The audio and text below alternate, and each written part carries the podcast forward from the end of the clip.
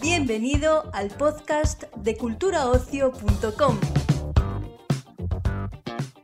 En esta nueva edición del podcast de Cultura Ocio, el portal de noticias sobre cine, series, música y ocio en general de la agencia Europa Press, te ofrecemos una entrevista dividida en tres bloques con los actores, actrices y director de la nueva serie de Netflix Sagrada Familia. Por nuestros micrófonos pasarán en primer lugar Alex García, Álvaro Rico y Ela Cuecu, a continuación Naya Nimbri, Carla Capra e Iván Pellicer y en último lugar Alba Flores y Macarena Gómez y el director de la serie Manolo Caro. Nuestra compañera Carolina Casco ha tenido el placer de charlar con todos ellos para este episodio de Cultura Ocio. Hola chicos, ¿qué tal? Eh, Hola. mi primera pregunta es, eh, ¿qué es lo que más os gustó cuando leísteis el guion de Sagrada Familia? Pues en mi caso el universo de Manolo Caro. La verdad que era un guion totalmente sorprendente. El- las relaciones entre mujeres siempre me gusta como las trata en, en- en sus ficciones. Y, y aquí cuando, cuando yo leí eh, sabía prácticamente la mitad del elenco que iba a estar, entonces los leía poniéndole cara y yo quería ver, yo sobre todo quería estar con, con las mujeres. O sea, yo leía y me imaginaba las actrices que, que lo han hecho haciéndolo y yo decía, digo, madre mía, yo quiero estar en el set viendo cómo ocurre, eh, cómo se desarrolla esta trama, porque luego eh, ya hemos ido descubriendo que Manolo Caro eh, desarrolla mucho la trama en set y permite a los actores que, que la crezcan. Así que es- esto por mi parte. A mí me creó mucha intriga desde el primer momento y si una serie hace eso cuando la estás leyendo, cuando estás leyendo el guion, pues ya sé que va a ser buena. Así que para mí fue eso, quería saber más. Quería leer el, el segundo guion y el tercero. Sí, yo un poco, eh, pues igual. Eh, realmente yo también conocía más o menos eh, las actrices que, que Manolo quería y, y los actores y al final pues yo también, que al final soy un chaval en todo esto, pues quieres estar con gente en la que poder observar, en la que poder aprender de ellos y, y conocer cómo iba a currar Manolo Caro también era una cosa de las que me tenía con mucha intriga. ¿Y qué podéis contar de vuestros personajes sin desvelar demasiado de la trama? Esto es lo peor, lo de sin desvelar demasiado la trama, yo esto es lo odio siempre. Y en esta serie más. Joder. O sea, pues mira, al mío le gusta salir a correr. Mi personaje es un personaje que trae un. que, que encierra. o sea, que oculta una parte de su vida que de hecho incluso en la primera temporada no se acaba de descubrir del todo. Eh, está claro que, que, que el personaje de Najwa es fundamental para el desarrollo de, de mi historia, junto con, con la historia de Caterina, que es el personaje que interpreta Alba Flores. Y digamos que somos los personajes misteriosos y nuevos en la urbanización donde se desarrolla la trama y creamos no solamente intriga a, pues al personaje de Najwa, de Macarena Gómez, a tu propio personaje, sino a los espectadores, porque poco a poco irán descubriendo qué venimos a contar en esta historia. Vale, mi personaje, eh, soy profesora. Eh, me encantan los niños, pero estoy descubriendo si quiero ser madre, si no quiero ser madre. Um, y también un poquito sí que me creo... Creo que, que educo a los niños mejor que todo el mundo. Soy un poco enteradita en ese sentido. Sí, y mi personaje es un... Pues fíjate, yo creo que es un anexo a todo este entramado principal, porque al final todas las familias y todos los personajes están en, en la urbanización. ¿Fuente de, Ferro, de Berro se llama algo así? Fuente del Berro. Fuente del Fuente del Berro. Y mi personaje realmente es- está fuera de ese entorno, de ese circuito, y es un anexo en el que va a estar compartiendo toda la trama con, con el personaje de, de Carla Campra, con Aitana. Pero, pero bueno, es, es, muy, es un personaje muy bonito porque aparte de ese arco que va, va a protagonizar con Carla, diría que en esta primera temporada es un elemento eh, fundamental porque digamos que es la grieta principal que va a tener el personaje de Najwa. O sea, va a tener que armar ahí un buen nudo para que no se le vaya de las manos y ese face to face va a ser con, con mi personaje, con Marcos. Bueno, en las series de Manolo Caro y también en Sagrada Familia siempre se hace como una representación de las familias como muy extrema ¿no? y muy atípica. Em, ¿Creéis que el público se siente identificado con estas familias mm, llenas de secretos que siempre están presentes en las series de Manolo Caro? No es tan atípica, ¿eh? Para mí no, no, no lo es. Eh, fíjate, em, yo, yo, yo, soy muy, yo soy un chico bastante familiar, muy de mi núcleo y de mi familia y somos un poco ahí esa, esa especie de mafia en el buen sentido. Y hay, hay cosas que me resuenan de Sagrada Familia porque esta, obviamente cada familia o cada persona esconderá un secreto mayor o menor dependiendo ¿no? de lo que estamos hablando aquí. Pero, pero ¿qué familia no tiene secretos? O ya no familias, o sea, creo que individualmente todos tenemos cosas que no queremos decir o que hemos hecho, hemos cometido y no decimos. Al final de, eso va, va, este engranaje de entre las familias de Manolo Caro, que luego nos vayamos a cosas más extremas y queramos cambiar eh, sus vidas, que es lo que están hablando los personajes, pero al final el, la base es la misma. Estamos hablando siempre de cómo jugar con los secretos. Sí, yo diría exactamente lo mismo. Lo estamos yendo a un extremo, pero creo que todo el mundo se podría sentir identificado, absolutamente. Y creo que les va a encantar por esa misma razón. Alex. eh, bueno, en las, en las producciones de Manolo Caro también siempre hay eh, representaciones LGTB, que en este caso Alex se ve con, bueno, con una trama en la que estás tu, tu personaje involucrado y es una parte muy importante. Eh, para vosotros también es importante a la hora de aceptar un proyecto que haya representación, no solo LGTB, sino en general, que haya representación. Para mí lo importante a la hora de escoger un proyecto es que me mueva, que me remueva por dentro. Y, es verdad que mi trama con, con, Iván Pellicer era uno de los aspectos que más me gustaba. Eh, Manolo me preguntó como si me podía dar pudor grabar algo así y le dije todo lo contrario. Digo, de hecho, me encanta contar esta historia y de esta manera porque en mitad de, de toda la oscuridad que, que, rodea mi historia, la luz que, que emanaba la, la, relación con Iván Pellicer me encantaba.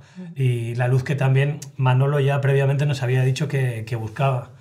Ese, ese baile en esa discoteca para mí es uno de los momentos más bonitos del año pasado, me lo pasé muy bien.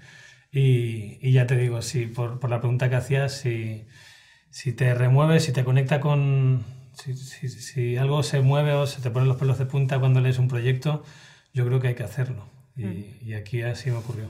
Yo estoy de acuerdo con él. El proyecto te tiene que mover. Por la parte que me toca, siendo una mujer de color, sí es importante para mí que haya representación, porque si no, yo no entro en esa, en esa serie. Y gracias a Dios ahora mismo se está haciendo mucho más y es la razón por la que puedo estar aquí trabajando en España. Así que sí, estoy muy contenta en ese sentido, que puedo quedarme en casa, en, en mi país y trabajar. Álvaro. Sí, pues yo más o menos lo que dicen mis compañeros. Yo creo que al final todos, casi todos, eh, hablamos siempre de lo mismo, ¿no?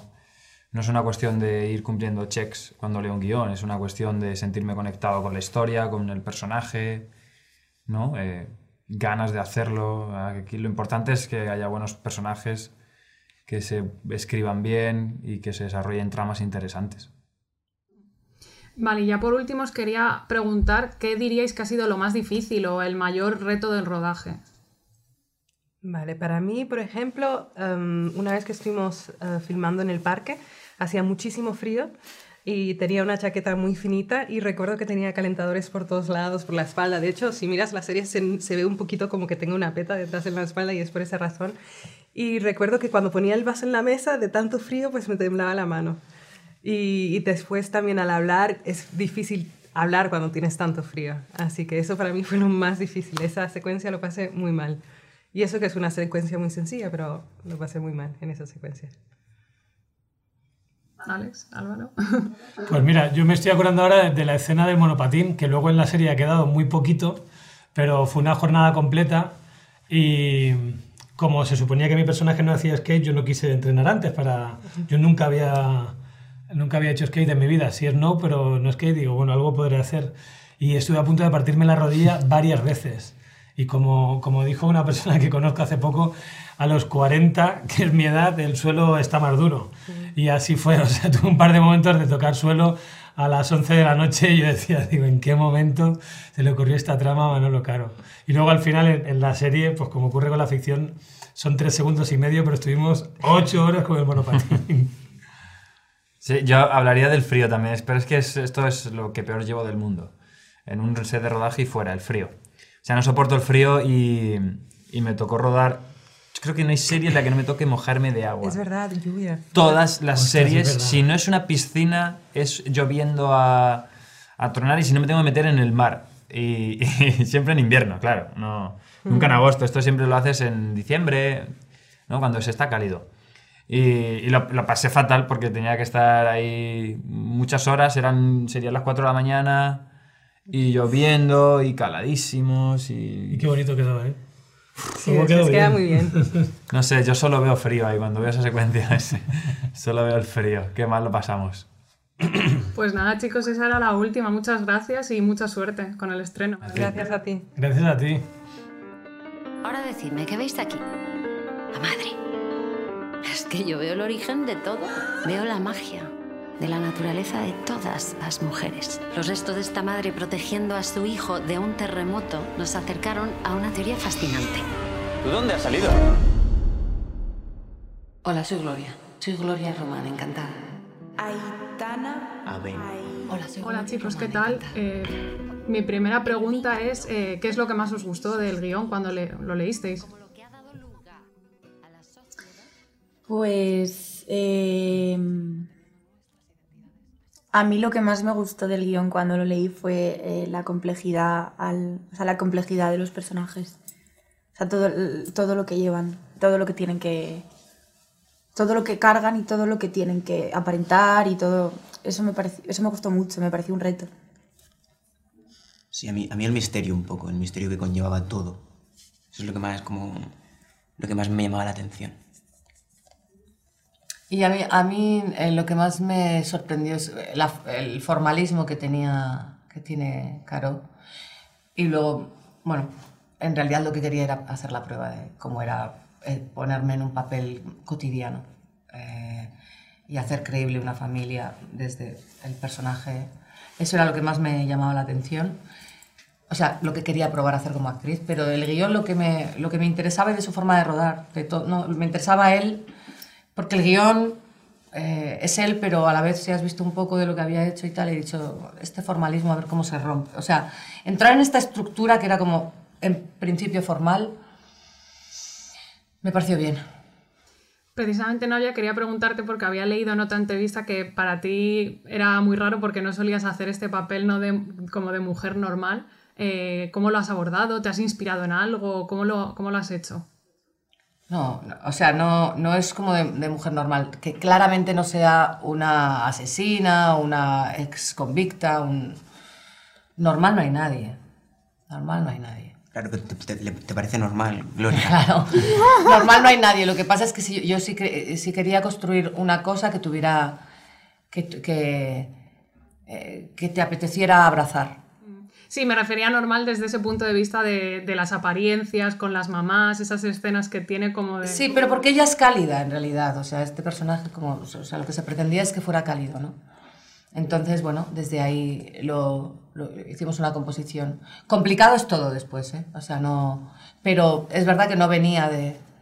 Venía de hacer personajes que estaban con una energía muchísimo más alta de principio a fin. Ella está con una energía muy alta en realidad, pero camufla, ¿no? Entonces, bueno, me interesaba jugar a esto ahora y pues para hacer, para como para trabajar, para ser actriz, ¿no? O sea, como te metes una energía y cambiar a una energía totalmente diferente. Que se note de verdad que estás en otra, en otra energía. O sea, que más allá de que la voz te salga de una... Al principio estés mejor, luego estés peor. O sea, tú vas viendo tus fallos, cómo modelas, cómo... Aquí no lo he conseguido, aquí sí lo he conseguido. Entonces, bueno, mi, energía se asemeja más a otros personajes que he hecho. No mi carácter, sí mi energía. Entonces, va de eso, va un poco de dónde vibras tú, ¿no? Entonces, bueno, esto fue como el approach que tenía que hacer con este personaje, eso era lo complicado. Y, pero bueno, tenía estos dos actorazos al lado, así que fue guay. Sí, quería preguntaros, Carla y Iván, ¿con- ¿qué podéis contar vosotros un poquito sobre vuestros personajes sin contar demasiado de la trama?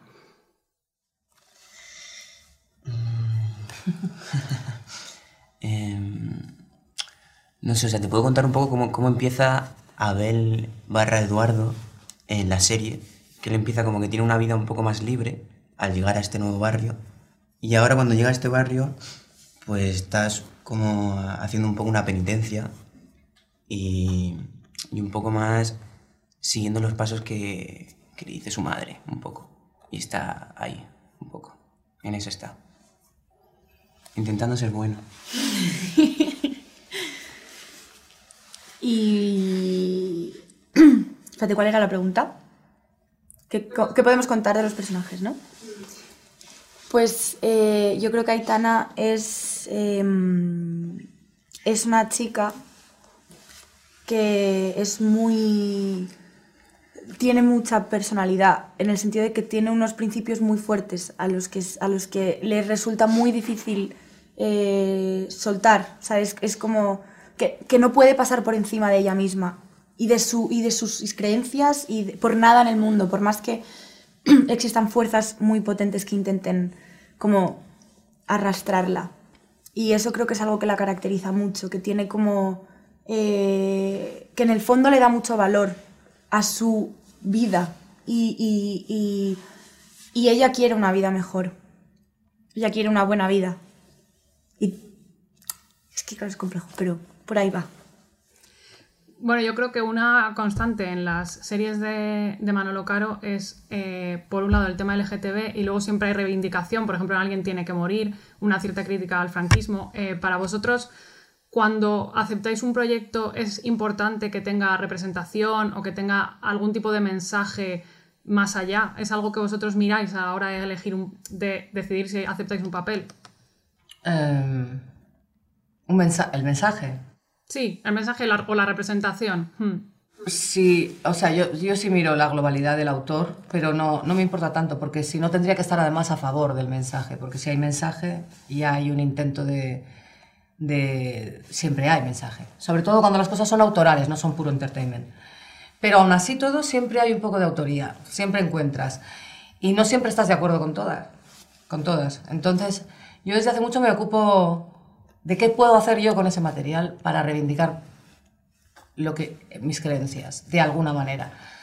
Que por lo general suele ser sacar el lado el lado eh, light de las sombras. Entonces para mí el objetivo siempre es eh, más allá de la propaganda eh, como que la gente entienda que los bichos tienen corazón. Es como, a mí es lo que más me perturba. O sea, es como lo que más me, me llama de este trabajo, es sacar el corazón a la gente que no tiene opción de... O sea, como que mostrar el corazón de la gente que en principio parece que no tiene corazón. Entonces es como... ¿no? Un poco di- bartoniano, ¿no? Bartoniano tienes Tim ese. Burton. Ah, vale, pues sí, me encanta.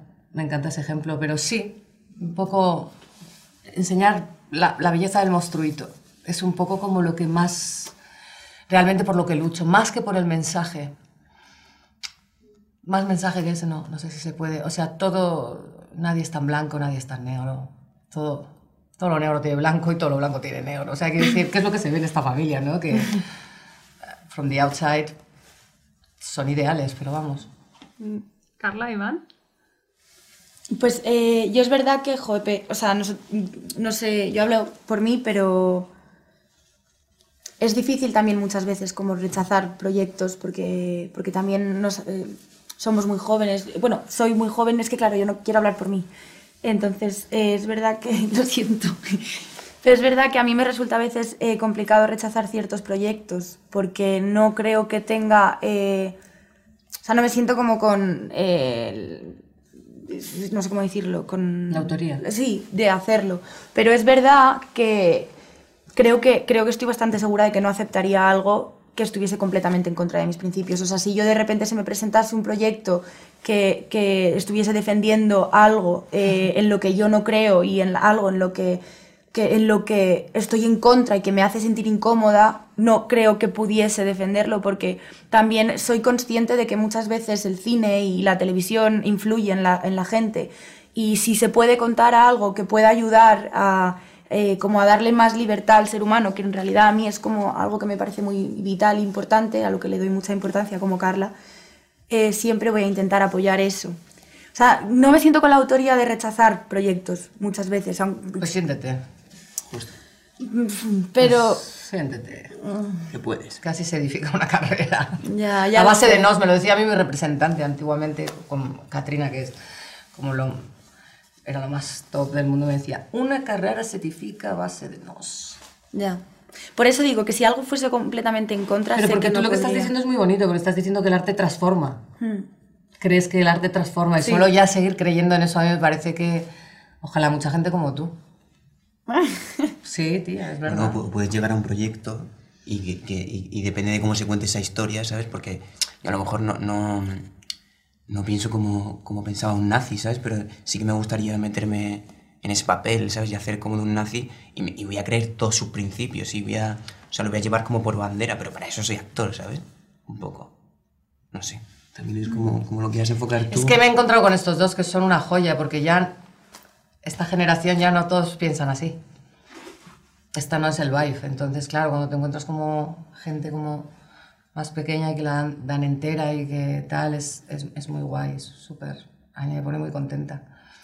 Pero la gran mayoría de... Hay muchísimos actores de, ya más jóvenes que, que no creen que trabajar un personaje sea importante directamente.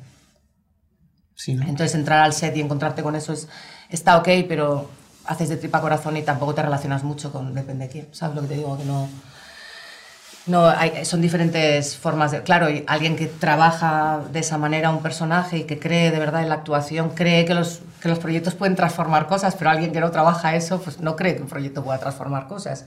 Entonces ahí nos metemos en una rueda en donde podemos estar haciendo basura eternamente. Pues esa era la última, no me de- da- dan más tiempo ya para más. Muchas gracias, chicos. Fua. Mucha suerte con el estreno. Nos enrollamos como... Podemos perderlo todo. O nos vamos juntos o nada. No solo encargadas de alimentar a las crías, sino de proteger y preservar la supervivencia de la especie contra cualquier peligro. ¿Qué talla tiene la tuya? La normal. Como la normal. La normal para su edad. No voy a poner en riesgo la integridad del niño por la falsa imagen de familia perfecta. Un buen músico controla el tempo. ¿Te acuerdas cuando me dijiste que todo esto iba a ser un mal sueño? Hola, ¿qué tal, chicos? Encantada. Hola. Mi primera pregunta es eh, para Manolo, ¿cómo surgió la idea de la serie? Bueno, la idea de la serie surge de observar y, y ver a tantas madres que están a, a mi alrededor y justo de un momento muy particular de, de un amigo que había decidido tener este, a su bebé por vientre subrogado y eso para mí ab- abrió todo una- un debate con mi grupo de amigos de toda la vida en donde me di cuenta que todo el mundo teníamos una... Es horrible decir opinión, porque, pero bueno, realmente sí lo es. Opinamos de los demás, eso es un gran defecto de lo, de lo que hacemos. Y fueron horas y horas y horas y yo estaba de acuerdo en cosas y en otras no. Y de repente me di cuenta que había una historia de la cual no se ha hablado tanto y bueno, ya en los días pasaron y le metí el mundo más oscuro y, y bueno, me divierte muchísimo haber creado Sagrada Familia. Y Alba Macarena, ¿qué es lo que más os gustó o lo que más os llamó la atención cuando leísteis el guion? A mí me asombró que, que de hecho lo leía y según lo leía yo pensaba que iba a hacer el personaje que luego hice Alba, volví y dije en el mail, "Mm, ¿quién hago de Blanca? Y digo, no me puedo creer. No me veía en absoluto haciendo el papel de Blanca para nada, pero dije, "Oh, qué bien, qué reto, maravilloso. Como actriz, a ti lo que te gusta enfrentarte a retos. Y mm, ya estaba Manolo para cuando tuviese mis dudas, decirle, Manolo, ¿qué estoy haciendo? O sea, más bien, Manolo, ayúdame. ¿Te acuerdas al principio de los ensayos? Me decía, estás muy arriba, Macarena, te venía yo de hacer comedia, ¿no? De la que se avecina. Y entonces me, bueno, confié plenamente en él, en que él me, me fuera dirigiendo. Realmente muchas veces yo salía con una indecisión tremenda del rodaje diciendo, no he hecho nada. No he hecho nada. Yo a veces pienso que si me aburro haciéndolo es porque no estoy haciendo nada. Sin embargo, estoy totalmente equivocada. No tengo que hacer nada para, ¿sabes? No haciendo nada ya estoy creando el personaje. Era, era muy divertido el proceso que vivimos porque me decía Macarena, ayúdame. Y yo, bueno, vamos a bajar. Y bajaba, no estoy haciendo nada. Mm. Y yo, ¿sabes? Era como un debate constante. Y, y luego leyendo, leyendo el, el- el guion, evidentemente, me- ya no solo me interesó el tema de que tratara la maternidad de distintos, como distintos personajes afrontan el tema de la maternidad, sino que quizá incluso me llamó más el tema de cómo eh, Manolo ha querido hablar de las apariencias y de cómo la gente parece ser, es quien realmente distinta a cómo la gente la ve. Eh, creo que está muy bien reflejado. El resultado, lo, habla- lo hemos hablado mucho de la, de la serie, nos ha gustado incluso a Manolo más, ¿no? que, que, que el proceso, yo creo, ¿no? Sí, para mí ha sido muy... Suscribo muchas cosas de las que ha dicho Macarena y, y también para mí, yo lo que vi cuando leí el guion es como, qué raro que Manolo Caro quiera hacer esto, ¿no? O sea, digo, no sé, no sé qué quiere hacer. Y eso ya me gustó, porque vi a alguien intentando hacer algo nuevo y eso a mí me atrae.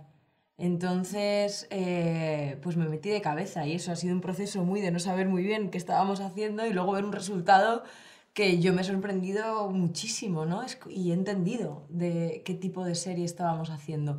Pero creo que no hay re- mucho tiene que ver con que no hay mucho referente. eh, no, tú ves la serie y no hay, mucho, no hay nada que se parezca, por lo menos eh, aquí en España. Es muy es, extraño. Fíjate, a mí me, lo que, las referencias que más me venían a la cabeza y son súper evidentes, ¿no? La serie son el cine de thriller de los 90, ¿no? Como, pues eso, mm, tesis. Pero bueno, que tampoco es una cosa como para vender la serie porque no tiene nada que ver con Ya, tesis. ya, ya, ya. Pero tiene algo, hay algo que sí. No sabría decir qué, mm, pero hay algo que... que hay mucho amor por el cine. Tú, tú quieres mucho el cine. Hay mucho amor por el cine en esta serie y eso se nota. Aunque sea una serie, aunque lo puedas ¿no? como, eh, definir como melodrama, pero tiene una vuelta de tuerca más que tiene que ver con eso, con, con contar historias, con crear mundos, y eso es interesante. Bueno, en la, en la serie hay una pequeña trama que es que, bueno, con Iván y con Alex, que es parte de representación LGTBI, que siempre está súper presente en tu, en tu obra, Manolo, y quería saber si para ti es importante siempre conscientemente incluir representación y Alba y Macarena, si para vosotras es importante que haya representación a la hora de elegir un proyecto. Yo lo que eh, no entiendo por qué utilizan la palabra- los periodistas la palabra representación. No me he quedado un poco de piedra antes que... No perdóname, que no entiendo por qué, qué quiere decir representación. Que se, que se incluya en las series, que, que sea visible. Que haya presencia de... Sí. Presencia de, del Sí, de colectivo. LGTBI. No, no sé si te quiero decir porque si existe la realidad. Claro, que si tiene presencia en la vida, ficción, ¿no? lo raro es que no tenga presencia en la ficción. Justo esa era parte de mi respuesta. Yo hablo de lo que conozco y de lo que me atañe y de lo que me mueve. Y obviamente no es una agenda. Es que yo creo que tenemos que aprender a ya dejar eso de lado. No hay una agenda, no hay, no hay un ejecutivo o, o un manager, alguien que me diga, Manolo, tienes que... Mételo ahora". Ajá, porque es un público importante, ya sabes, porque pareciera, ah, bueno, yo siendo una persona ah, abiertamente homosexual, me pasa mucho que en el mes de, del Pride me llegan muchísimas ofertas y digo, pero si yo no soy homosexual nada más en junio, ¿sabes? O sea, es, es porque tenemos que ponerle una cuota o una etiqueta a todo. Y, y yo en lo que hago intento no hacerlo desde ese lugar que se seguirá viendo en mis historias, claro, porque es el día a día de, de mi sociedad y de mi comunidad y del grupo donde vivo y de la gente con la que comparto, ¿no? A mí, a mí yo quiero decir algo sobre esto y es que eh, algo que me parece precioso en la serie es que mm, realmente hay sube la cuota eh, de diversidad, que no es más que subir la cuota de representación de la vida real, ¿no? Y ¿no? que haya una actriz racializada que es una de las vecinas de, ¿no? Mm, Y un actor mm, con diversidad funcional Jolín, me parece que lo enriquece todo porque refleja la vida, que está llena de personas que no son todas eh, blancas, cis, heteros y, mm, ¿no? Como que, que la vida real está llena de, de otras personas, o sea, bueno, no de otras, sino de, de muchas personas. Así que a mí eso me Quería preguntaros, quería preguntaros, em, eh, bueno, porque comentaba Álvaro Rico que, que creemos que las familias son muy normales, ¿no? Y luego en realidad no lo son. Entonces, ¿por qué? O sea, ¿creéis que la gente se va a sentir identificada con estas familias que aparecen, que parecen muy extremas, pero a lo mejor son más normales de lo que pensamos?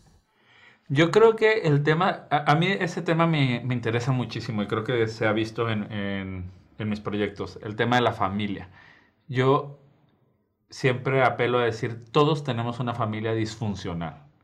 Y si, y si lo entendemos eh, desde ese lugar, podemos manejarlo mejor y tener una buena, mejor, una relación mejor con nuestros padres, con nuestros hermanos, con quien conforme nuestra familia o decidamos que es nuestra familia. El problema es cuando se venden como familias funcionales. Ahí es cuando dices, "Uh, si tú me dices que tu familia es perfecta, o sea, esto va a terminar en una sagrada familia y se le va a hacer una serie, ¿sabes? Mm.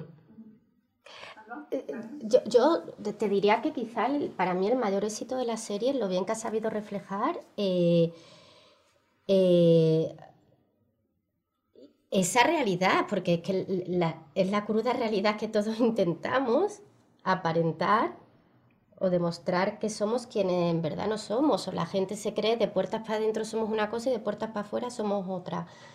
Perdona, no estoy hablando de mí, estoy hablando que creo que es así la cruda realidad, igual que cualquier ser humano a la hora de moverse, o sea, de, mm, actuar en su día a día, eh, actúa, ¿no? Yo no es lo mismo cuando voy a pedir un crédito al banco, no lo no actúo con la persona, mi forma de, mm, interactuar con él es la misma que si voy a, una cafetería a pedir un café. Me estoy yendo con por los cerros de Úbeda, pero es cierto que está muy bien, muy bien representado y muy bien captado por Manolo el cómo esa diversidad tan grande de gente que hay que intentar ser o aparentar lo que no es. Eso para mí es el gran éxito de la película, de la serie, perdón.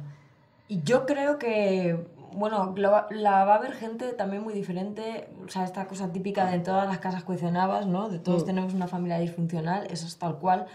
Pues, Pero sí que creo que hay gente que igual no se identifica porque es verdad que las familias de esta serie son de una clase y son de una clase de la que no es la mayoría de la gente, eh, pero creo que igualmente eso les va a interesar, ¿no? Porque hay algo de, ¿no? Como que en, en- en el- en este barrio, en estas familias, cuando quitas como los problemas económicos, que son los que realmente aprietan a las mayorías de familias, ¿no? Que van a ver la serie, eh, de repente aparecen otros problemas, ¿no?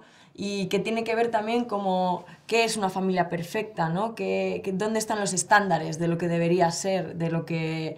Y yo creo que eso, eso invita a una reflexión y a poder ver con distanciamiento, ¿no? Para, para otro tipo de personas que llevan otras vidas, eh, ciertos temas y ciertas temáticas que aborda la serie. Y yo creo que eso también, a veces no es tan importante identificarse, a veces lo que es importante es que a la gente le interese lo que le estás contando, ¿no? Es como si coges y les cuentas la, la historia de la familia real, pues no, no es nuestra vida, ¿no? Pero "Ah, a mí me interesa, me interesa, me interesa, porque, ah, ¿no? ¿Cómo es eso? Porque, coño, al final eh, repercute también sobre mí, ¿no?